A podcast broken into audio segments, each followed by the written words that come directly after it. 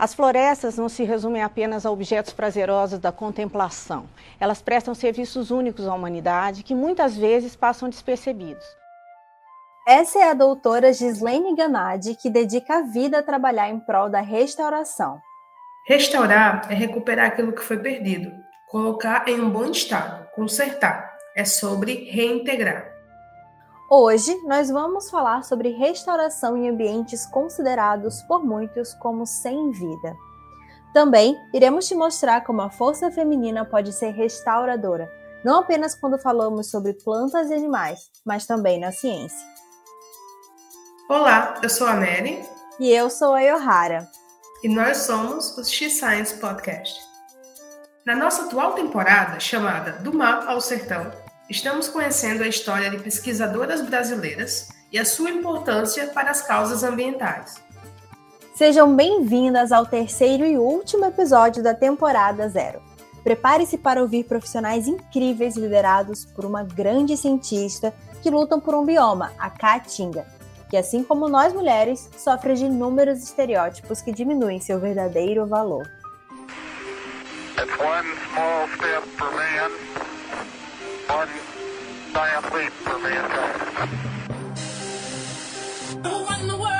Nós mulheres estamos sendo protagonistas da história.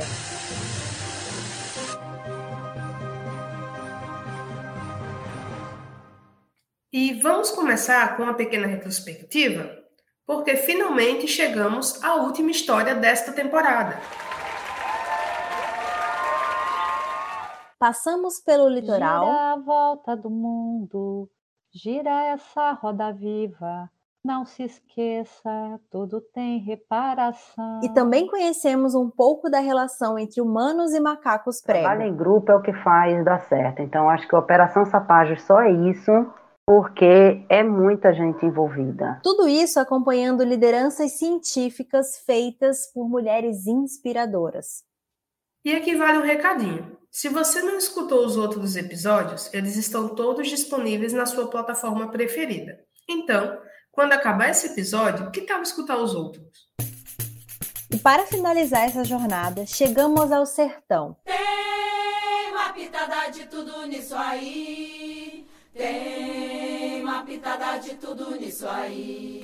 Onde iremos explorar a história e projeto da professora doutora Gislaine Ganadi, que trabalha na Universidade Federal do Rio Grande do Norte e é um ícone quando o assunto é restauração de ambientes naturais. Mas é importante avisar vocês que, diferentemente dos outros episódios em que conseguimos conversar diretamente com as chefes dos laboratórios, encontrar a professora Gislaine foi bem difícil. Tentamos várias vezes e não conseguimos marcar entrevista com ela. Mas não poderíamos deixar de falar do projeto incrível que ela lidera. E por isso, sempre que você escutar a professora Giz nesse episódio, serão trechos de entrevistas e palestras que ela deu e que estão disponíveis de forma pública. Ah, e nós temos o costume de chamar a Gislaine de Giz. Ela foi nossa professora de Ecologia da Restauração durante a graduação e também nos deu aula no mestrado, por isso, eu, Yohara e Mary somos tão fãs do trabalho dela. A doutora Gislaine Ganadi trabalha desde 1992 avançando na ciência, especificamente na área de ecologia. E todos esses anos geraram muitos importantes trabalhos científicos, assim como o desenvolvimento de novas tecnologias para a restauração de ambientes degradados.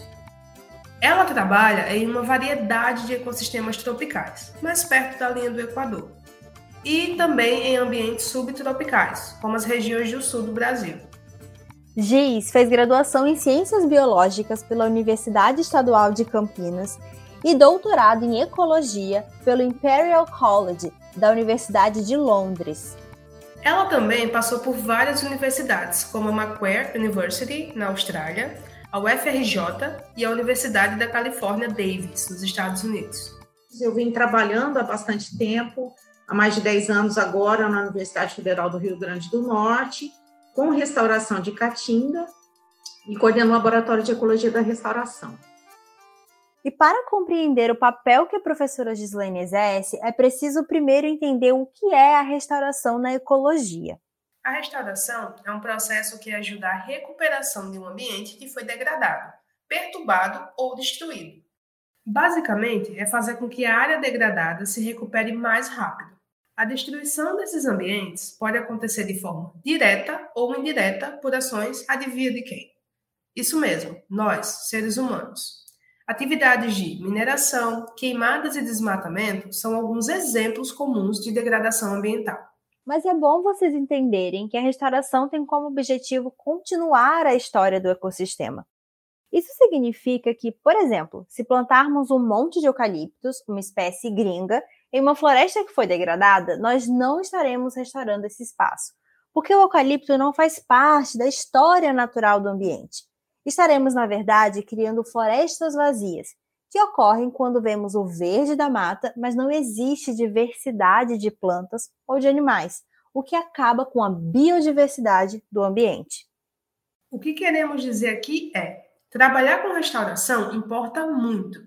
E com a restauração, podemos voltar a ter ambientes que foram considerados completamente perdidos. Fazer parte dos seus projetos de restauração me permitiu sentir que parte de mim estava contribuindo para algo maior, nesse caso, a restauração de um bioma tão incrível. Esse é o Tomás, um dos alunos da GIS que trabalha com ela desde a graduação. Toda a bagagem científica que a GIS construiu ao longo desses anos é um enorme incentivo, não só para mim, mas para todos que defendem e lutam pela conservação da nossa biodiversidade. Gislaine falou uma vez em entrevista para a Associação Caatinga que restaurar áreas desertificadas é como curar uma ferida da terra. Então pensamos sobre a importância de ensinar outros a restaurar a natureza, estimulando toda uma comunidade a curar a nossa casa, o nosso planeta. E existe um ambiente que é a casa de muitas pessoas.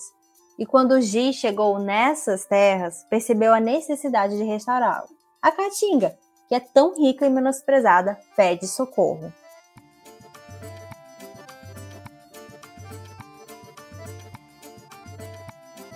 A caatinga é um ambiente cheio de estereótipos, sendo vista muitas vezes apenas como seca, sem vida, infértil e improdutiva.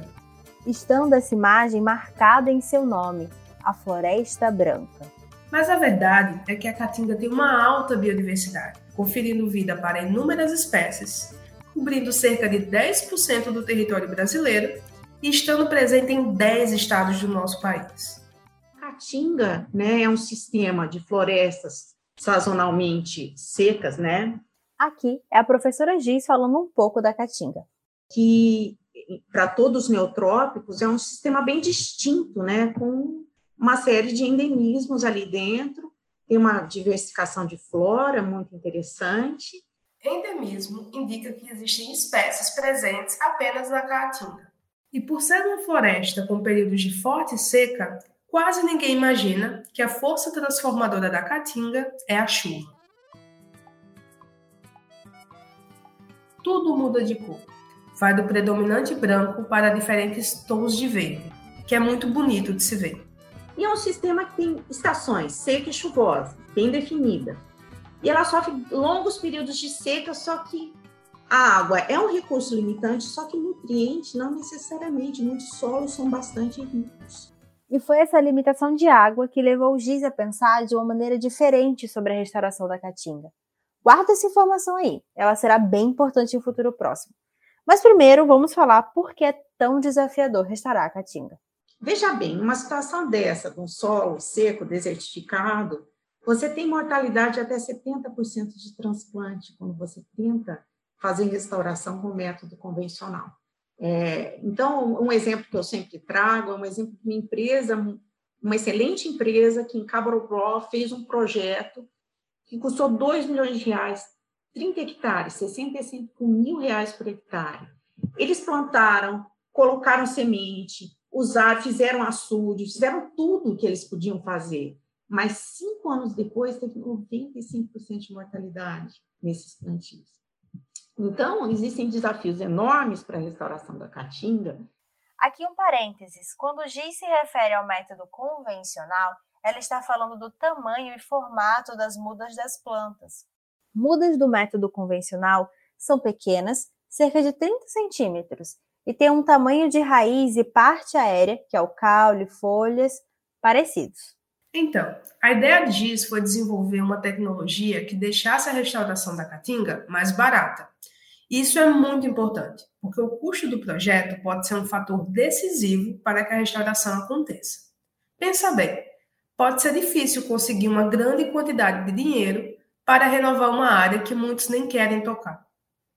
Mas, para colocar essa ideia para frente, GIS precisou inicialmente de duas coisas. A primeira, uma área para testar a sua ideia, e a segunda, uma grande equipe. O primeiro passo foi conseguir o local para desenvolver o projeto.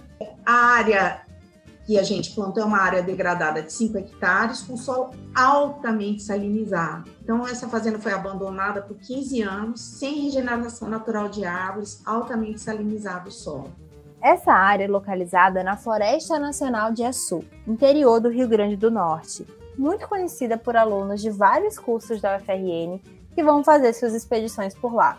De acordo com o Tomás, o aluno de Giz, que falou no início do episódio, Giz já conhecia a Flama de Açu, então ela conversou com o gestor ambiental, escreveu o projeto para o Instituto Chico Mendes, o ICMBio, que é responsável pela gestão das unidades de conservação no Brasil.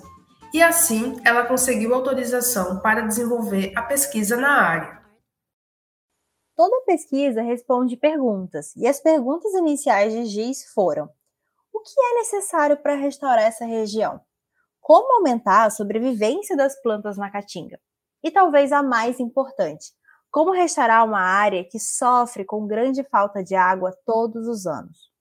aumentar a sobrevivência dos transplantes, né? Como uma planta tão pequenininha pode conseguir é, sobreviver. Como falamos anteriormente, um dos grandes desafios em fazer restauração é o custo.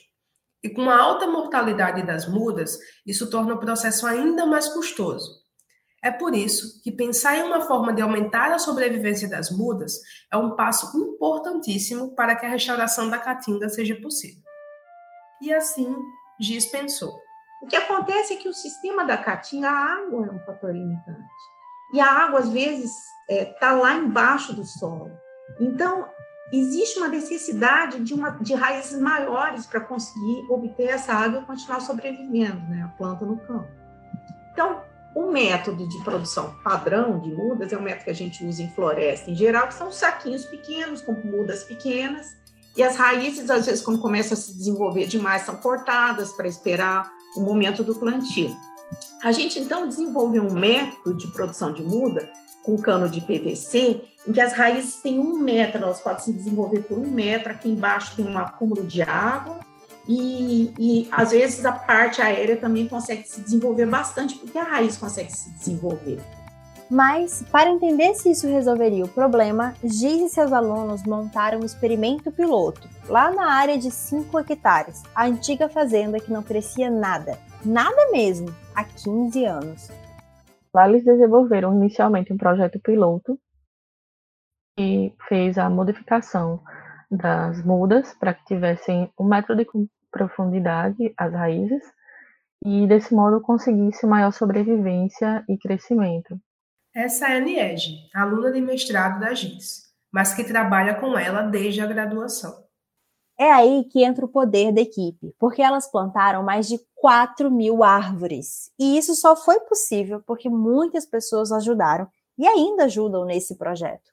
Para se ter uma ideia, todo ano são necessários cerca de 30 pessoas para fazer o acompanhamento anual do desenvolvimento das plantas na área em restauração.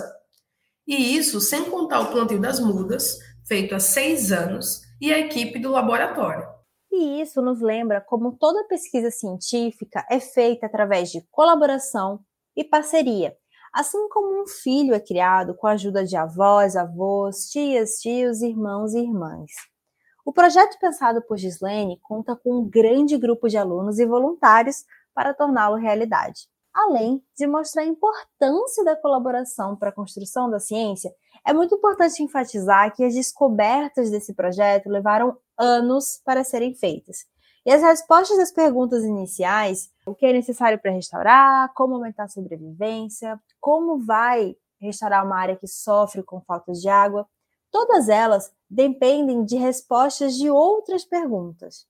Mas afinal, Será que as raízes são a solução para restaurar a?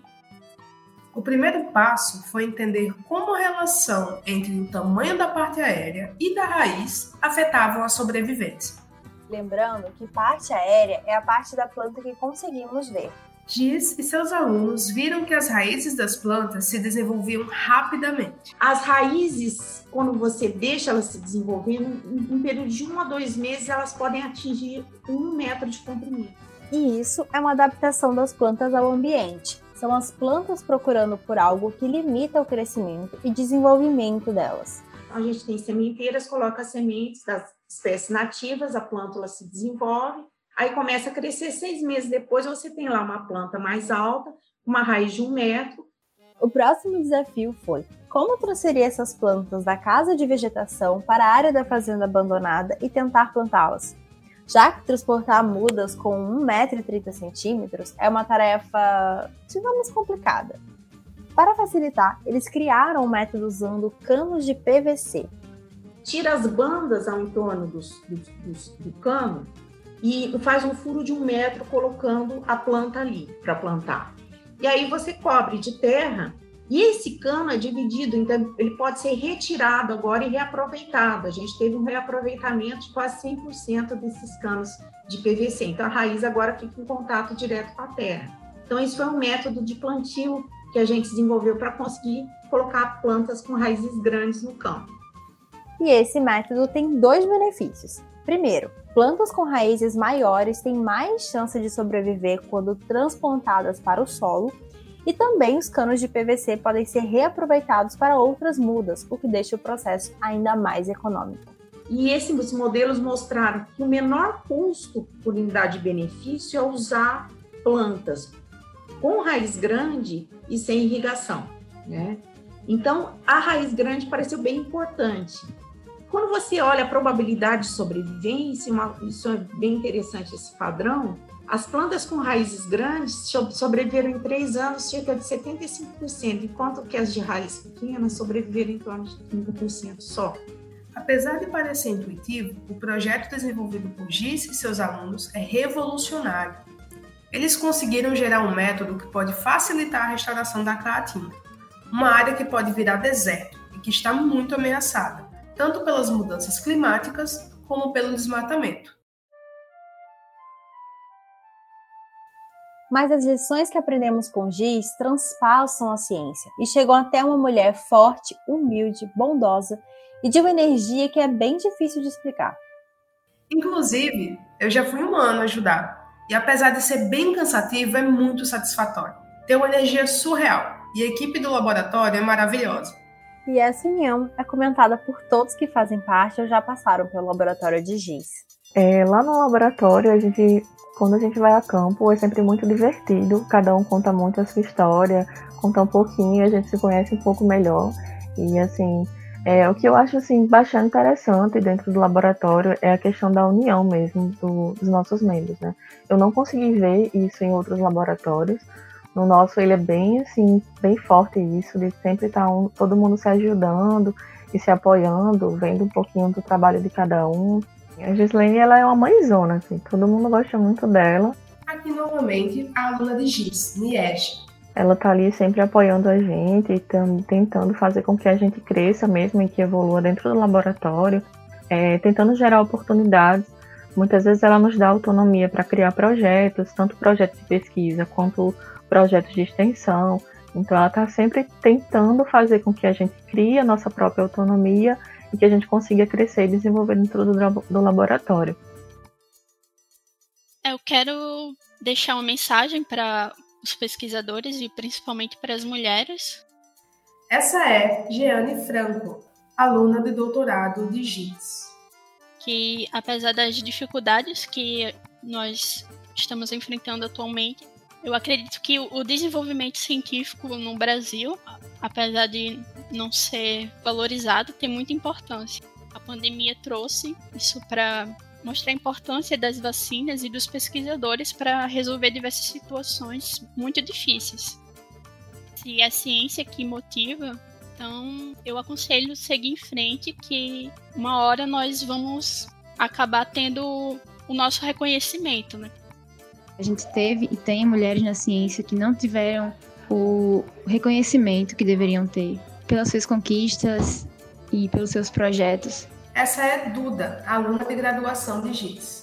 E Gislene, ela representa a mulher na ciência. O projeto que ela tem, que foi implantado em 2016 na Floresta Nacional de Açu, é um exemplo disso, que é um, um projeto reconhecido pela ONU, um projeto que restaurou uma área que antes não tinha chance nenhuma de vida. Ela fez voltar a fauna, ela fez voltar a flora com esse projeto. Esse projeto não só foi responsável por trazer a vida de volta para uma área extremamente grande, mas foi responsável por promover a formação de muitos cientistas, inclusive de muitas mulheres cientistas. Eu sou uma delas, que participo do Laboratório de Ecologia da Restauração e que estou com um projeto em andamento dentro desse experimento. E eu me sinto honrada e muito feliz em participar, em fazer parte dessa família e ser orientada por Gislene.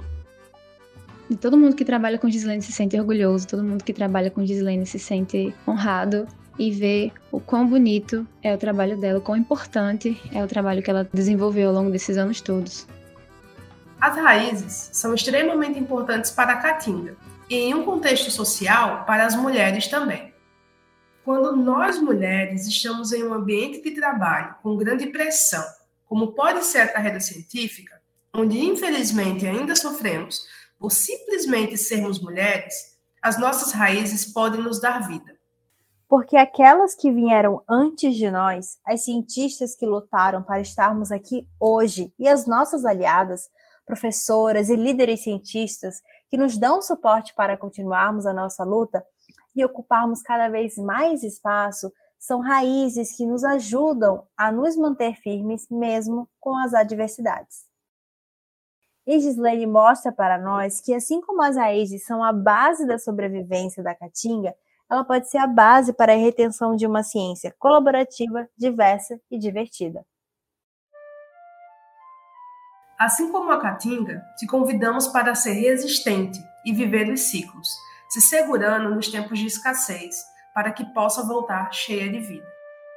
Esse foi o terceiro e último episódio da temporada zero, onde contamos a história de pesquisadoras e a importância de suas pesquisas para as causas ambientais. E se você gostou desse episódio, não esquece de conferir os outros, Desaguando e Transformação, da temporada zero do Mar ao Sertão. O X-Science Podcast é um projeto de extensão da Universidade Federal do Rio Grande do Norte. O roteiro de hoje foi feito por mim, Yohara, e por Mary. A arte de divulgação foi feita pelo Victor Coutinho. E a edição ficou por conta da Maíra Pivato. Nos segue no Instagram, arroba xscience.podcast. Para dúvidas, críticas, sugestões e parcerias, podem nos mandar e-mail através do xscience.podcast.gmail.com.